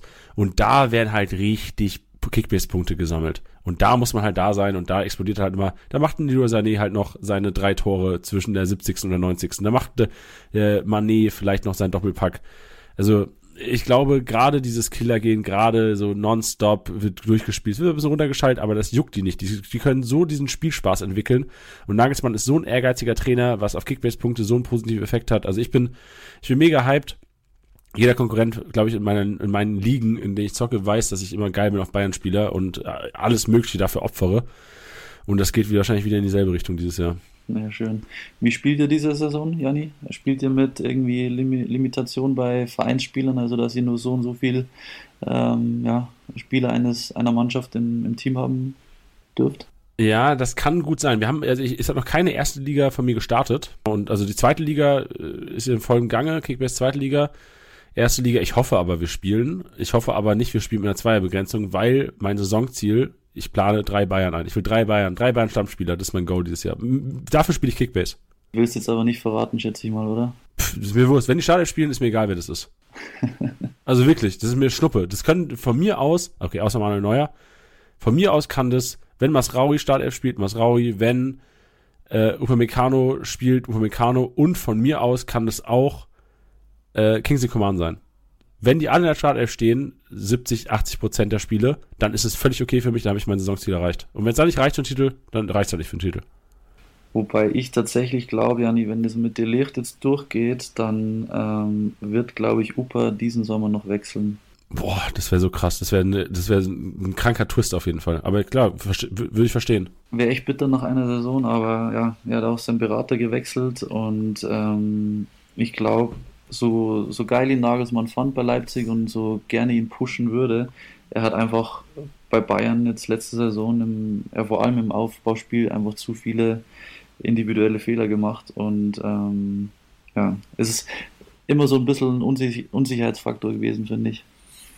Das stimmt leider, gebe ich dir recht. Leider sehr, sehr geiler Kickbase-Spieler, aber ich gebe dir recht, gerade auf äh, hochklassige Gegner gemünzt kannst du das nicht leisten, solche Fehler zu, rein zu, reinzubauen ins Spiel. Er hat sich ja, ja am Ende dann auch gefangen, hat jetzt auch, ja, keine Ahnung, fast einen 130er Schnitt, deswegen kann man jetzt von den Kickbase-Punkten jetzt nicht sagen, ja, dass, er, dass er so schlecht war, aber wenn man jetzt als Bayern-Fan, finde ich, die Spiele geguckt hat, dann hattest du bei einem David Alaba, klar, nochmal andere Hausnummer, älter, erfahrener, aber du hattest nie das Bedürfnis, irgendwie ja, zum, zum Nervöswerden ähm, anzufangen, weil du, du wusstest ja, jeder, jeder Pass, den, den er spielt in die Offensive, der kommt halt an. Und wenn, wenn Upa das Dribbeln anfängt oder versucht hat, den, das Aufbauspiel anzutreiben, dann war es immer so, oh, so, ist der Puls hochgegangen. Ja, immer so 50-50, oh, jetzt kriegen wir gleich einen Konter. Ähm, und ja, ja ich glaube, das will man vermeiden glaube ich. Gut, dann lass uns mal Richtung äh, Formation gehen und System. Gibt es ein fixes System, in dem Nagelsmann spielt? Ähm, ich glaube tatsächlich, äh, es kommt jetzt darauf an, ob wir noch einen Stürmer holen oder nicht, aber ich glaube, er wird viel öfters wechseln bei der Formation ähm, als, als letzte Saison. noch öfters? Ja, ich glaube schon. Also ich glaube, dass diese Saison vor allem das, das 4-3-3, das ja Mané auch bei Liverpool quasi in- und auswendig kann, ähm, dass das öfters mal übernommen wird. Und ähm, ich weiß nicht, ob du, ob du dich noch erinnern kannst, aber als Nagelsmann bei Hoffenheim Trainer war, da hat er ganz oft auch mit Serge Gnabry als, als ja, diese fallenden Neuen gespielt. Und ich könnte mir vorstellen, dass ja, dass vorne eben links vielleicht Manet spielt ähm, und, und ähm, Gnabry in der Mitte und rechts dann Leroy Sané oder ja, Coman, wer auch immer dann fit ist. Also das könnte schon in der Offensive zumindest eine Variante sein, denke ich mal. Oh Mensch, das heißt ja für uns Kickbase-Manager noch mehr Kopfschmerzen und äh, uns Gedanken machen vor jedem Spieltag, aber wir versuchen äh, uns selbst und natürlich auch die Kickbase-Manager darauf am besten vorzubereiten. Lass uns mal Richtung wahrscheinliche Startelf gehen und wir fangen einfach mal ganz entspannt an in der Kiste, weil da haben wir gar keine Kopfschmerzen. Ja, ganz klar Sven Ulreich. So, sorry, Ulle, aber ja, nee, brauchen wir nicht reden. Manuel Neuer äh, als Kapitän wird wieder ähm, Torhüter sein. Und ähm, ich sage jetzt trotzdem, weil ich gerade 4-3-3 angesprochen habe, ich glaube, dass er erstmal standardmäßig, was wir ganz oft gespielt haben, einfach dieses 4-2-3-1 spielen lässt. Ähm, am ersten Spieltag gegen Frankfurt. Und ähm, ja, das Schöne ist für alle Bayern-Spieler oder für alle Kickbase-Manager, die die Bayern-Spieler besitzen, du hast ja die Möglichkeit, bis zum ja, Anstoß zu warten mit der Aufstellung. Ähm, sollen wir mal loslegen mit der Viererkette, wenn ich da sehe? Ja, er legt gerne los. Also äh, Neuer, ich würde ein Tag noch zu Neuer sagen. Ich würde Neuer zu teuer. Ich würde mir Neuer auf keinen Fall mein Kickbase-Team holen. That's it. Ja, bin ich bei dir. Sehe ich ähnlich. War nie irgendwie so, so mein Ziel, den zu holen. Einfach, ja, für, für mich, wenn ich sehe, dass jemand sich Manuel Neuer in sein gegnerisches Team holt, dann wird er auf keinen Fall die Liga gewinnen. So, prove me wrong, aber meine Erfahrung zeigt, so einer, mein Uni-Jungs, ich, der hört sich jedes Jahr neuer. Der hört sich jedes Jahr neuer. Und der, der wird nie eine Liga gewinnen. Das weiß ich jetzt schon aus. Nee, der wird sich jetzt bestimmt voll schämen, der Freund. Ja, das kann er auch gerne, sollte er sich auch. Weil ich sag ihm jedes Jahr, Digga, hol dich doch nicht neuer. Was bringt dir das denn? Und der hält sich jedes Jahr neuer und ähm, der wird auch dieses Jahr, außer er holt mal nicht neuer, dann hat er vielleicht eine Chance, aber wenn er sich neuer holt, keine Chance zu gewinnen. Vielleicht mag er ihn einfach gern. Weißt du, wie ich meine? Einfach so persönlich. Ich kenne auch ein paar Spieler bei mir in der Liga, die, die kaufen einfach nur noch Sympathie. So Ja, das stimmt, das kann sein. die Spiele, die lächeln oder einfach die, die coole Dudes sind, einfach eine coole Mannschaft am Start zu haben, ist ja auch was Schönes. Ja, das stimmt. Das stimmt, gebe ich dir recht. Du, bist ähm, von deinen Fähigkeiten zu schlecht für den Sieg. Ist er ja nicht. Der, der hat richtig Ahnung vom Fußball. Ah, okay, krass. Hm. Wäre doch mal interessant, wie viele Kickbase-Manager die Meister geworden sind in ihrer Liga, Manuel Neuer im Tor hatten. Ja, ja, okay. Das, so kann man es nicht sagen, weil am Ende Manuel Neuer zu haben, ist ja geil. Wenn das Geld dann nicht mehr so relevant ist, dann den besten Goalie drin zu haben, weil das ist ja, der macht ja wahrscheinlich wieder die meisten Punkte von allen. Ähm, oder eine sehr hohe Wahrscheinlichkeit, die, hat auf jeden Fall die höchste Wahrscheinlichkeit, die meisten Punkte zu machen von allen. Das ist schon nicht schlecht, aber ist halt einfach in keiner Relation zu dem Marktwert. Ja. Also deswegen, ich glaube schon, dass es einige Manager gab da draußen, die letztes Jahr Manuel Neuer hatten, aber da, da könnt ihr gerne mal schreiben. Solltet ihr ein Manager sein, der in der kompetitiven Liga spielt, und da rede ich nicht von drei, vier Leuten, da rede ich von sechs, sieben, acht plus, die Manuel Neuer am Anfang der Saison im Tor hatten und trotzdem ein- eine souveräne Saison gespielt haben und das Ding gewonnen haben. Schreibt uns gerne mal, ich würde euch, ich würde euch gerne mal kennenlernen. Ich auch. Okay, sehr gut. Gut, dann jetzt aber die Viererkette. Okay. Ja, ähm, Alfonso Davis ist fit, ähm, wird auf der linken Position spielen. Ähm, linker Innenverteidiger Lucas Hernandez. Auch beide gesetzt, also wir, wir reden jetzt immer von Gesetz, richtig? Außer es sollte jetzt noch was Krankes passieren. Also ich rede jetzt vor allem erstmal von der von der Startaufstellung am ersten Spieltag. Ja, perfekt, sehr gut, genau das wollen wir. Ähm, genau, also Davis Hernandez und dann ähm, wird die nächsten Tage der Transfer durchgehen und dann spielt De Ligt ähm, sofort starten, bin ich mir sicher. Okay, stark. Ähm, also De Ligt dann ähm, rechter Innenverteidiger. Und jetzt kommen wir zu dem Thema halt mit Masraoui. Also ich habe gesagt, er wird die Saison richtig geil zocken, aber ich glaube nicht am ersten Spieltag. Deswegen glaube ich, dass am ersten Spieltag nochmal mit ähm, Benji Pavard spielt. Weil wenn ich jetzt an, ja, an die Frankfurt Offensive denke, brauchst du schon auch einen erfahrenen, glaube ich, ähm, der da hinten nochmal ein bisschen dicht machen kann. Deswegen glaube ich Rechtsverteidiger Benji Pavard. Der ja auch von Nagelsmann schon auch ja, gut gepusht wird. Also ich glaube, der, der steht auf den und äh, wird nach wie vor spielen, auch wenn er dann nicht mehr der rechte offensive Außenverteidiger sein wird. Ich glaube dann, wenn es vielleicht zu einer Fünferkette kommt, dann wird er halt der rechte ähm, Innenverteidiger von den drei Innenverteidigern sein. Weißt du, wie ich meine? Ja, verstehe ich, ja. Aber ähm, ja, definitiv der Masraoui wird im Laufe der Saison die Auslinie ordentlich schrubben. Jetzt mal auf die Marktwerte auch gemünzt. Also im Grunde gilt es uns ja einzuschätzen jetzt, was ist wirklich, wo ist auch ein Overpay-Wert? Weil oftmals ja so, wenn die beiden auf dem Markt sind, muss man ja teilweise auch ein bisschen mehr auf den, auf den Latz hauen, um die auch zu bekommen. Ich, ich challenge jetzt mal Benji Pavard. Benji Pavard 27 Millionen wert. Sollte man den overpayen oder vorsichtig, weil Masraui kommt und er wahrscheinlich dann eher nur, du hast ja gesagt, erster Spieltag, so die ersten paar Spiele da nur sicher gesetzt ist und dann rotieren könnte. Ja, ähm, Overpayen, also ich würde klassische 10, 15 Prozent, glaube ich, bei ähm, Pavard drüber bieten. Okay, das ist meine Aussage. Er ist jetzt einfach nicht der Must-Have-Spieler und es gibt einfach so viele andere auf dem Markt auch. Ähm, deswegen, Benji Pavard würde ich jetzt keine 14 Millionen zahlen. Okay. Also leicht over Markt, also wird ja auch noch, der wird ja wahrscheinlich auf die 30 steigen, so an die 30, 32 könnte man maximal. Genau, also würde ich jetzt bieten, weil trotzdem natürlich nice to have. Also wenn du den für 30 kriegst, geil. Ja, dann Ja. Ähm, kannst glaube ich nichts falsch machen. Aber definitiv keine jetzt 40 in den Raum werfen. Dann die Frage, Alfonso Davis, 36 Millionen wert, weil dann auch dauerhaft gesetzt und wahrscheinlich Kickbase relevantere Aktion. Ja, ich glaube, dass es definitiv wert ist. Er war am Anfang der letzten Saison ja noch ein bisschen verletzt und er hatte nur 22 Einsätze und ähm, wenn der fit bleibt, dann, dann macht er wie in der Vorsaison einfach ähm, oder ja, in der Vorvorsaison muss man eigentlich sagen, wo er über 4000 Punkte gemacht hat mit einem 146er Schnitt. Das war schon krank ähm, in der, in der Trippelsaison. Ob er da nochmal hinkommt, weiß ich nicht, aber ähm, ja, auf jeden Fall holen. Also Davis 36 wert, natürlich jetzt auch keine 50 oder 55 Zahlen für den, aber äh, locker 40, also würde ich bis zu 45 mitgehen, glaube ich, bei Davis. Ja, weißt du, wen ich enorm unsexy finde für den Marktwert momentan? Lucas Hernandez. 29 Millionen wert und ich fühle den eigentlich nicht als geilen Kickbase-Punkter, weil er echt wirklich sehr von seinen Teampunkten abhängig ist. Ja, das stimmt. Aber also das ist wieder so Realität und Kickbase. Gell? Ich finde ihn in echt, der macht kaum Fehler irgendwie. macht ein souveränes Spiel, aber er hat halt einfach nur einen 109er Schnitt. Ja, weil er halt nichts nach vorne macht. Der ist halt, der ist eine sichere Kante. Der, der ist, glaube ich, super wichtig, wird auch seinen Stammplatz bekommen. Aber ich finde, für 30 Millionen halt zu wenig Kickbase-Punkte. Ja, sehe ich auch so. Also da ähm, sind wir, glaube ich, beide klar bei Pavard. Wenn jetzt Hernandez und Pavard auf dem Markt sind, dann würde ich, würde ich ähm, ja, definitiv für Benji Pavard bieten, glaube ich. Sehr gut. Dann machen wir weiter mit der Zentrale. Ja. Ähm, wie letztes Jahr sage ich, ähm, starten Goretzka und Kimmich einfach auf der 6. Goretzka natürlich vielleicht leicht offensiver orientiert, aber das ist für mich klar, wenn die beide fit sind, dann spielen die am ersten Spieltag. Ja, nichts hinzuzufügen, beide ein Kaufwert. Kimmich viel mehr Overpay als Goretzka meiner Meinung nach, weil Gravenberg auch irgendwann Spielzeit bekommen wird. Die wird Kimmich nicht hergeben, die wird der Mengen Goretzka abgeben.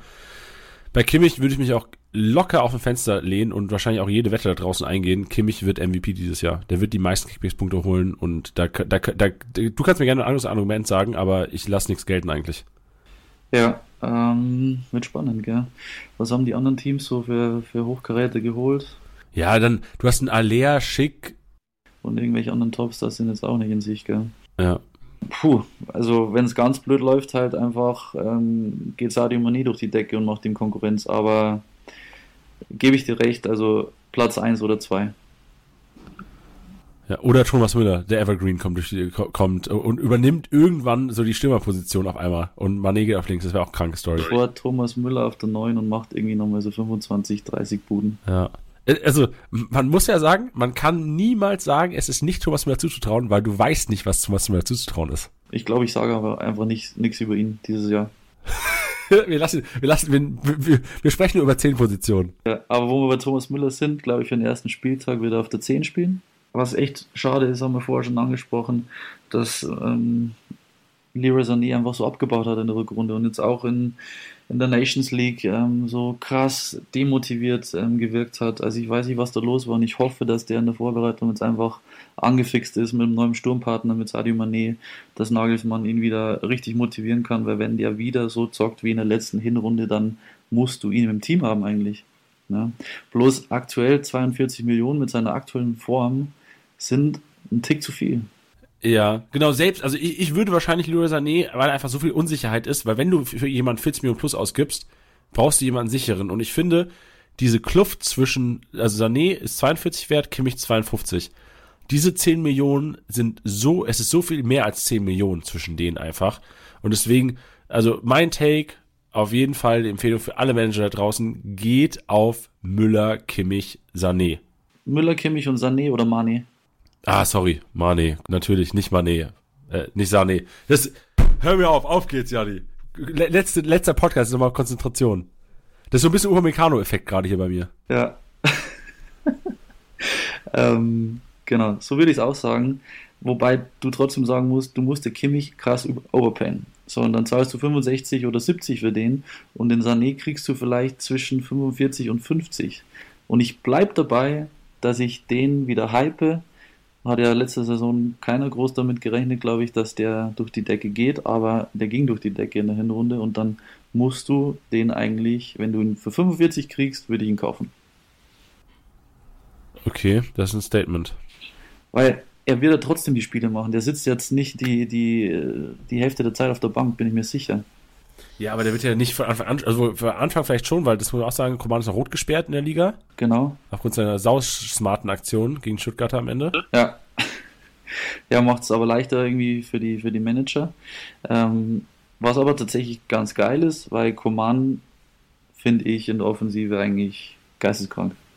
Und der hat sich irgendwie auch gebessert ähm, von, von der Verletzung ähm, in der letzten Saison. Ähm, deswegen würde ich 28 Millionen für Coman, würde ich locker darauf verzichten, dass der am ersten Spieltag nicht spielt. Aber der macht dann seine Spiele, glaube ich. Ja, das glaube ich auch. Also du hast halt dieses tote Kapital dann am ersten Spieltag, aber hinten raus lohnt das auf jeden Fall. Für den Markt kriegst du ihn halt sonst nie wieder. Wenn der nach Spieltag 1 auf den Markt kommt, musst du halt wahrscheinlich das, musst du halt 10, 15 Millionen draufzahlen, wahrscheinlich, um den zu bekommen. Ja, eben. Ja, jetzt habe ich aber, glaube ich, einen Schmarrn erzählt. Also, ich gefühlt war nicht so oft, so oft verletzt, aber ähm, er hatte ja trotzdem nur ja, 21 Einsätze und davon nur 16 in der Startelf. Ja, ja, aber gerade hinten raus. Also wenn Command Fit auch gefühlt ähm, der beste Flügelspieler gewesen, meiner Meinung nach, letztes Jahr. Genau, also sehe ich ganz genauso wie du. Gerne weiter im Text mit dem Personal vorne. Genau, also Thomas Müller in der Mitte auf 10, ähm, Leroy Sané stelle ich auf rechts am ersten Spieltag und ähm, links startet Serge Gnabry, weil er, glaube ich, bei uns bleiben wird. Ähm, sieht jetzt, glaube ich, ganz gut aus, dass, äh, dass er seinen Vertrag verlängert und ja, dann hat er, glaube ich, auch wieder Bock. Vielleicht haben sie sich jetzt beim Gehalt irgendwie geeinigt, woran es ja scheinbar irgendwie jetzt die letzten Wochen gescheitert ist. Und ich glaube, dass der schon, ja, der zockt, glaube ich, wieder richtig geil. Ja, ich bin auch, ich glaube, Gnabry könnte wieder so eine Saison haben, dass er die Nummer eins ist von Sané, Coman und ihm. Und vor allem, wie du gesagt hast, Gnabry, diese Option finde ich sehr sexy aus Kickbase-Sicht, dass der Kollege äh, vielleicht in die Sturmspitze auch mal geht. Also als, als hängende Spitze und äh, Mané über links. Du hast vielleicht mal Müller über rechts oder Müller auf der, wo wird Müller dann spielen, wenn Gnabry auf die Neuen geht? Da haben wir, wir haben Fragezeichen noch. Aber ja, ähm, Gnabry, wie, vor, also wie ich vorhin schon gesagt habe, ähm, ich glaube, er sieht sich ja selbst eher in der Mitte sogar. Aber Nagelsmann sieht ihn halt, glaube ich, definitiv nicht auf der 10. Deswegen wäre es vielleicht mal ein Versuch wert, jetzt, wenn die echte 9 fehlt, dass man es mit ihm einfach ja, in der Sturmspitze versucht und dann Mané halt auf, auf eine der Außenpositionen stellt. Klingt nach einem Plan, ich bin gespannt, ey. Lass uns die vorne auf jeden Fall. Also Mané wollte es wahrscheinlich noch jetzt thematisieren, wa? Genau. Also freue ich mich richtig drauf. Der wird auch, glaube ich, ähm, am ersten Spieltag sofort in der Startelf stehen. Ähm, Habe ich richtig Bock, den am ersten Spieltag spielen zu sehen. Freu mich, also freue mich echt krass drauf. Und auch jeden Kickback-Groschen wert. Ja, wie viel wird für Lewandowski im Durchschnitt gezahlt letzte Saison? Also 80 finde ich schon viel zu viel Overpay eigentlich, weil du halt gerade am Anfang vom Kapital her, das ist anteilig zu viel. Also äh, klar, letztes Jahr hat wahrscheinlich Lewandowski 6.304 Punkte. Junge hat der krank gepunktet. Irgendwie hat es ja schon gelohnt, aber man, nee, ja, sehe ich, sehe ich mit maximal 60 Millionen Overpay. Maximal. In den Ligen, die ich halt äh, zocke, wüsste ich sonst nicht. Also andere immer, jede Liga ist eigen. Ja, genau. Aber wenn alle ein bisschen einen Plan haben, dann musst du schon auf alle, alle Mios schauen, die du ausgibst. Ja.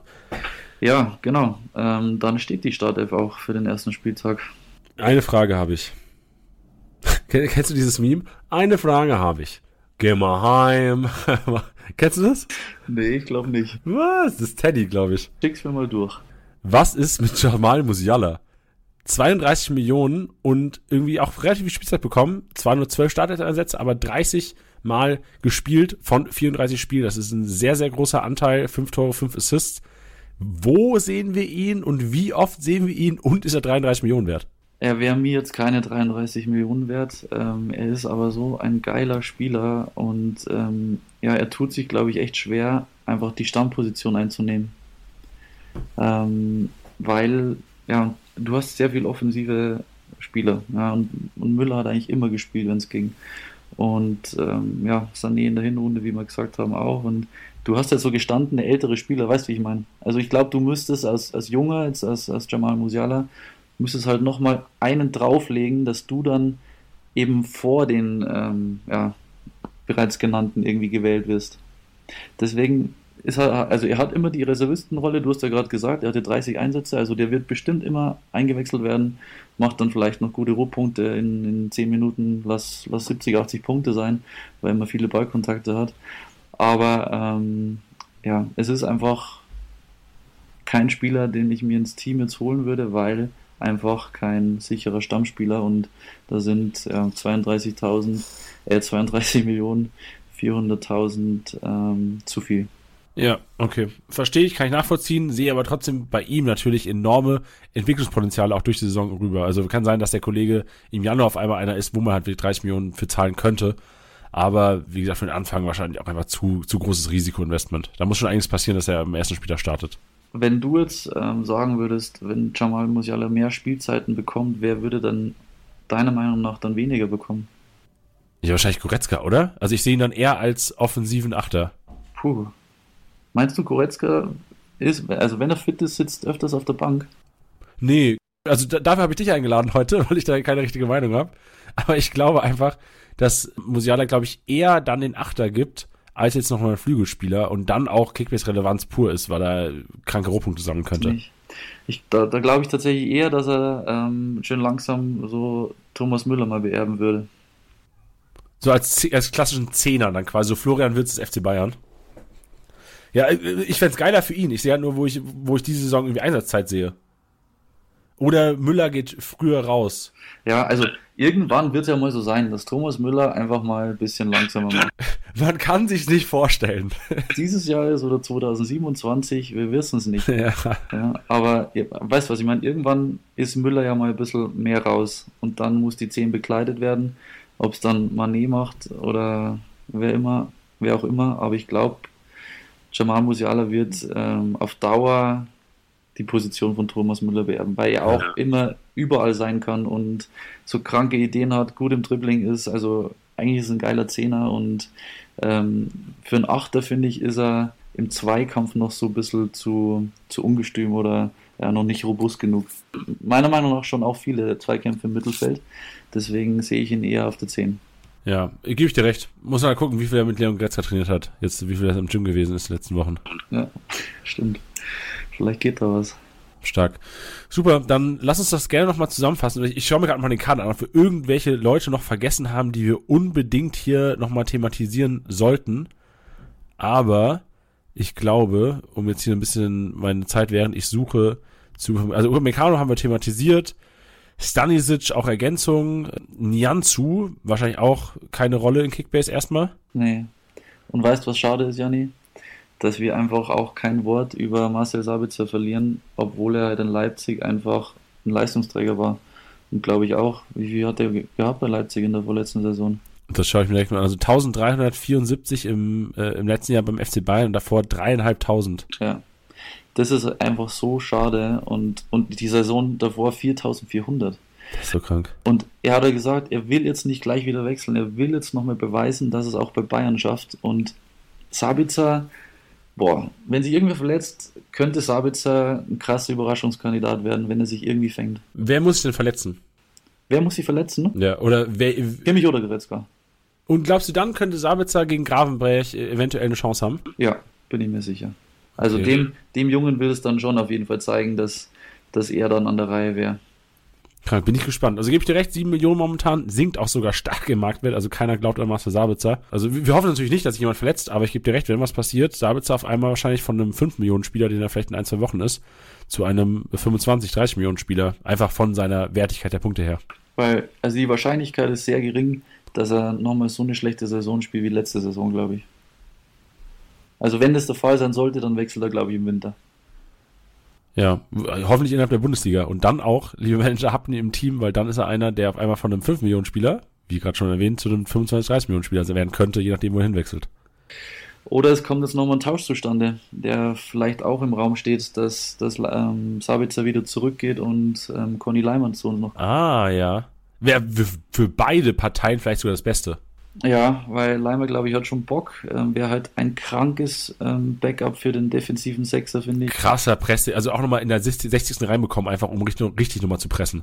Dann, dann brennt gar nichts mehr an, glaube ich, mit dem. Aber Leipzig will halt, glaube ich, in Richtung 30 Millionen zahlen. Das erste ähm, Angebot von Bayern um 20 Millionen rum, glaube ich, wurde abgelehnt. Ähm, und 30 Millionen für einen Backup-Spieler ist, glaube ich, zu viel einfach. Oh, Sabitzer zurück bei Leipzig würde ich krank feiern aus Kickbase-Sicht. Würde ich sofort, sofort holen. Ja, glaube ich, glaube ich, glaube ich. Perfekt. Dann lass uns mal das Ganze zusammenfassen, Alex. Deine Flop 3 am Ende und deine Top 3, wen würdest du auf jeden Fall holen, beziehungsweise wen würdest du für den Marktwert auf keinen Fall holen? Kurz zusammengefasst, ich glaube, die Hörer wissen schon ungefähr, wer kommt. Ja, also ich würde auf jeden Fall Sadio Mané holen. Ich würde auf jeden Fall ähm, Joshua Kimmich holen. Und ich würde auf jeden Fall Thomas Villa wiederholen. Gut, Surprise. Da haben sich die Leute jetzt ja richtig auf. Da haben sie, das haben sie nicht erwartet. Dann machen wir die Flop 3. Wobei ich habe eigentlich gesagt, ich lasse Müller raus, ersetze man Müller durch einen Serge Gnabry. Serge, glaube ich, liefert, ähm, liefert die Saison nochmal krasser als letzte Saison. Fühle ich als Statement, fühle ich. Dann jetzt die Flop 3. Die Flop 3 werden, ähm, ja, wenn er bleibt, ähm, Upamecano. Ich habe da vorhin gerade mit einem guten Kumpel, meinem Freund Robin, ähm, diskutiert. Der sieht ähm, ja, Upamecano eigentlich auch auf dem, am Abstellgleis eher, wenn man es jetzt mit den anderen Verteidigern vergleicht. Deswegen Upamecano wird ein Flop. Ich glaube, dass ja, Neuzugang Gravenberg, obwohl er 30 Spiele in Holland gemacht hat, ein Flop wird, weil er einfach ja, nicht viel spielen wird. Und ähm, einen dritten Flop brauchst du auch noch, oder? Also ich brauche ihn nicht, aber wenn du einen hast, wäre geil. Wenn nicht, dann mache ich einen. Puh. Nee, einen dritten Flop sehe ich jetzt nicht. Äh, Jamal Musiala will ich noch reinhauen. Für den Marktwert momentan mh, hm, nicht, nicht relevant. Mhm. Also ist jetzt kein direkter Flop, aber definitiv nicht den Marktwert. Ähm ja. Und Hernandez und Neuer kann ich auch noch mit reinmischen. Also Hernandez und Neuer für mich auch zu teuer einfach. Also würde ich mir nicht ins Kickbase-Team holen am Anfang. Außer kriegst vielleicht für Marktwert und hast nichts anderes als Alternative. Ja, okay. Ich habe Flop jetzt ein bisschen anders aufgefasst, aber ich weiß, was du meinst. Ja, ja aber ich glaube, wir haben trotzdem die, das Kriterium erfüllt des Flops. Ich glaube auch. Stark, Alex. Gibt es irgendwas, was ich dich noch nicht gefragt habe, was du gerne noch loswerden würdest in Bezug auf den FC Bayern? Oder auch, auch gerne privat? Mir egal. Ähm, privat würde ich mich mal freuen, wenn wir uns mal live sehen, Jani. Vielleicht klappt das mal und ähm, wir können mal zusammen in die Arena gehen und mal schauen, wie die Stimmung so ist. Ey, gerne, ger also gerne, wirklich. Habe ich Bock drauf, machen wir diese Saison mal. Da würde ich mich freuen. Ähm, und ansonsten, ja, ich schaue gerade ähm, echt die Frauen eben ganz gern. Das wollte ich eigentlich noch sagen. Es ist das erste Mal irgendwie so, dass, dass irgendwie so ein, ja, so ein kleiner Ruck ähm, durchs Land geht, dass, dass der Frauenfußball, glaube ich, jetzt echt ins Rollen kommt. Okay, sehr gut. Ja, ich, also ich selbst verfolge sie nicht stark, aber auch nicht aufgrund von, weil ich den Frauenfußball nicht attraktiv finde. Mich jetzt einfach nicht so gecatcht, aber ich höre auch mein, aus meinem Umfeld, ähm, dass wirklich, dass, dass, dass es stark verfolgt wird. Und ich kriege auch dauernd ähm, Kicker-Push-Nachrichten und äh, verfolgt es da so ein bisschen. Aber freut mich, dass du es hier ansprichst und ist ja auch richtig so. Mit dem geht's ja los, finde ich, dass eben Push-Nachrichten auch mal Genau, das ist, das ist auf jeden Fall der richtige Weg, ja. Gespräch kommen. Und ähm, weiß ich, ob du die ARD-Dokumentation ähm, zur Frauen-Nationalmannschaft schon angeschaut hast? Selbstverständlich nicht. Nee, habe ich mir nicht angeguckt, leider. Soll ich mir das angucken? Wo ARD-Mediathek dann wahrscheinlich? Richtig gut gemacht. Ähm, Finde ich, find ich lässig. Okay, schaue ich mir an. Geil. Sehr guter Take. Und ansonsten? Jetzt fehlt nur noch Kickbase für Frauenfußball. Boah, krank. Ja, das wäre krank. Ja. Ey, never say never. So, das, hat, hat früher Justin Bieber schon gesagt. ähm, die Zukunft ähm, wird es zeigen, ja. Also braucht vielleicht noch ein paar Jährchen, aber ähm, geil, ja, wenn die Mädels dann auch ein bisschen ähm, gepusht werden in der App. Aber bin auch gespannt, wie es mit der zweiten Liga jetzt funktioniert. Finde ich ja schon irgendwie ganz geil. Zockst du zweite Liga auch? Ja, ich bin gerade mit ein paar Leuten am Schreiben, ob wir, es machen. Ähm, natürlich, du kannst ja nicht so viele, so, viele, so viele Ligen spielen, weil der Fokus muss ja schon immer eigentlich auf einer sein. Du kennst es. Ansonsten ist einfach das Zeitinvestment geisteskrank. Und wenn du jetzt in zwei ersten Ligen halt spielst und dann halt nochmal in der zweiten Liga, dann musst du schon irgendwie gut dabei bleiben, dass, ja, dass es auch, dass es rentiert, dass du so eine Liga überhaupt gründest und anfängst, finde ich. Ja, verständlich. Fühle ich, also ich, ich zock dieses Jahr sogar in vier Ligen. Das erste Mal, dass ich das mache, ich habe letztes Jahr, glaube ich, zwei gezockt, das Jahr davor drei. Dieses Jahr mal vier. Ich probier's mal. Kann gut sein, dass du recht hast und es komplett in den Keller geht bei allen vier. Hast du noch eine Freundin, Janni? Noch habe ich eine, ja. Okay, dann reden wir vielleicht im September mal, oder? ja, da habe ich vielleicht ein bisschen mehr Zeit, meinst du? Scherz. Ja, also das stimmt ja schon. Das ist ja schon auch eine Stressbelastung dann jeweils für den Partner, wenn da vor allem die Kickbase bzw. Fußballaffinität nicht so gegeben ist. Also Real Talk, vor drei Jahren ging fast eine Beziehung bei mir zu Bruch, weil ich einfach in der Vorbereitung in den Sommerferien, ähm, ja, muss ich auch zugeben, einfach zu viel am Handy war. Aber wegen Kickbase? Ja, also fast nur wegen Kickbase. Manchmal ist er aber Krank. das so viel recherchieren mit Liga Insider und Transfermarkt und all, also wirklich alles irgendwie ähm, so geregelt, dass das Bestmögliche dabei rumkommt und da bekam ich dann mal eine, eine Pistole auf die Brust gesetzt. Boah, kannst du uns, also jetzt, die Club-Podcasts sind jetzt offiziell vorbei. Aber Alex, das ist einfach zu eine interessante Story, um das jetzt nicht hier nochmal ausgiebig zu besprechen. Kannst du uns einmal mitnehmen, also gerne auch ausführlich, wie das dann abgelaufen ist? Also was dann wirklich so, dass da gesagt wurde, ich oder Kickbase?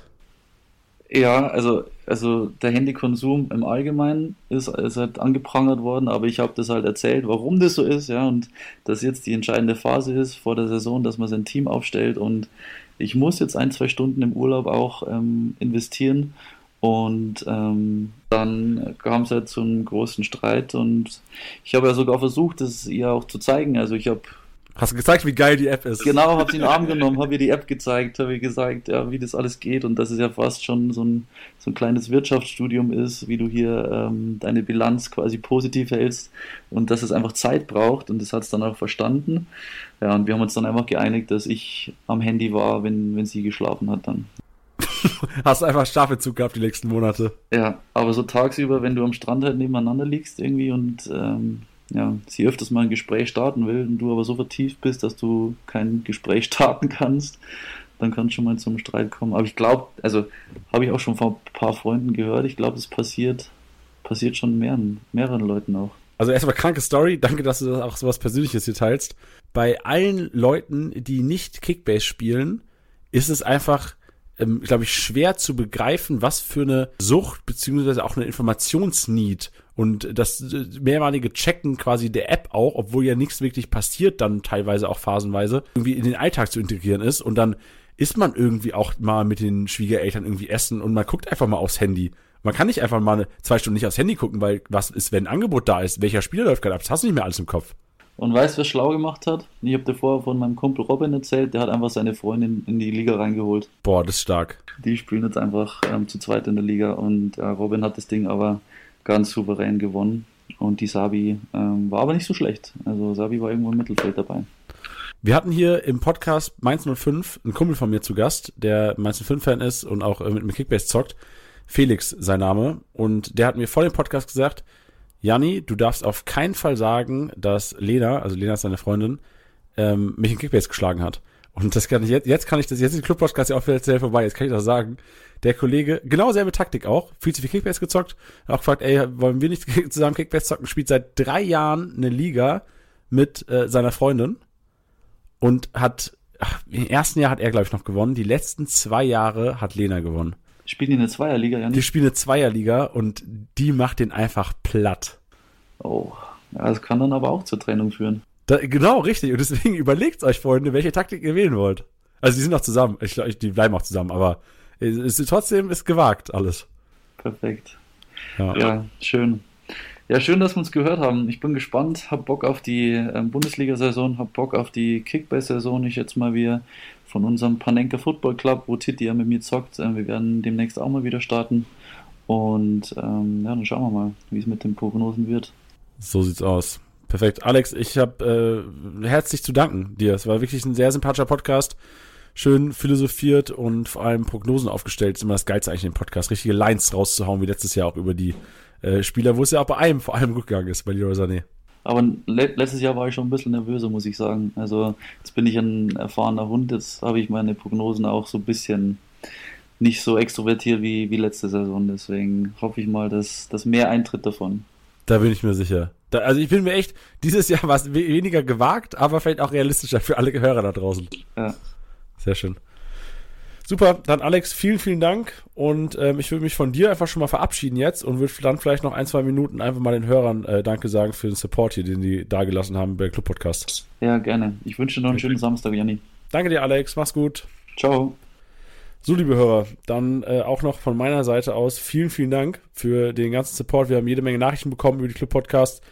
Mir hat's, auch wenn meine Stimme jetzt ziemlich am Arsch ist, nach 18 Tagen, 18 Podcasts, 18 Experten, 18 Mal eine Stunde plus minus Kickbase-Babbeln. Hat sich gelohnt. Mir hat's, mich hat, mir hat's mega geholfen, glaube ich. Meine eigene Kickbase-Leistung ist natürlich jetzt, ähm, ich bin deutlich besser vorbereitet auf die Saison. Und ich hoffe, ihr auch. Wenn, wenn das so sein sollte, lasst gerne mal Feedback da, auch gerne jetzt nach dem Club-Podcast, ob es euch geholfen hat, weil wir von Kickbase natürlich auch dann hoffentlich wieder im nächsten Jahr das Ding hier an den Start bringen wollen. Auch nochmal danke an alle 18 Experten. Es hat äh, mega Spaß gemacht, waren richtig geile Podcasts dabei. Und ähm, ihr hört uns, je nachdem, wann ihr den Podcast hier hören solltet, wieder wöchentlich montags mit äh, Tilly und Janni. Also Tilly und ich machen da den Erstliga-Podcast. Dienstags Tusche und ich am Start für euch. Release jeweils 18 Uhr und wir werden auch in dieser Saison wieder Kickbase Stammtisch-Episoden haben, wo wir Profis oder Prominente, die Kickbase zocken, mal an den Tisch holen und einfach mal Tacheles reden. Wie so deren Alltag aussieht, wie ihr Leben rund um Kickbase gestaltet wird. Also in diesem Sinne wünsche ich euch allen einen geilen Tag, Abend, Morgen, wo auch immer ihr seid. Gute Fahrt, was auch immer. Macht's gut, hab euch lieb.